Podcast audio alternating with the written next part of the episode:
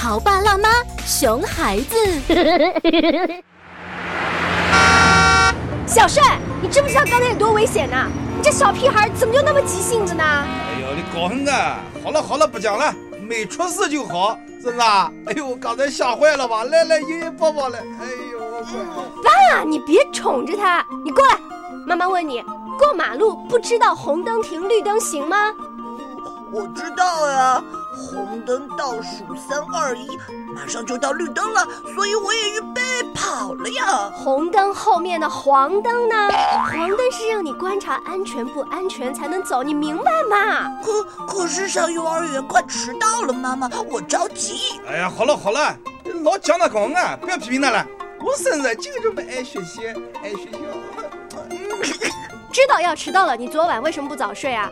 早上不早起，穿衣吃饭又慢吞吞的。哦哦，还是爷爷最爱我。哼！有请九八八故事广播特邀嘉宾。或许你还不知道，这个游戏可不是仅仅让孩子建立规则意识这么简单，更重要的是让孩子学会如何，更重要的是让孩子学会如何利用规则意识形成自我约束。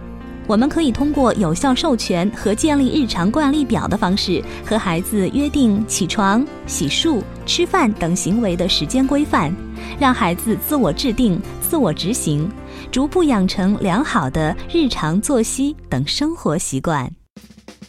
由中国科技大学终身实验室和故事广播共同打造的儿童学习习惯工具箱火热预售中。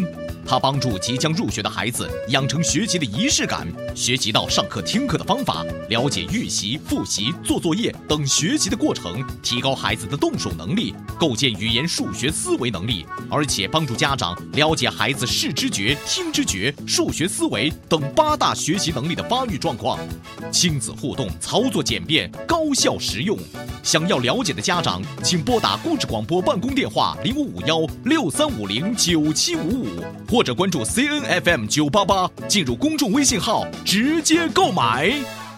更多精彩内容，敬请收听每周一至周五下午两点到两点半，晚间九点到九点半播出的《潮爸辣妈》。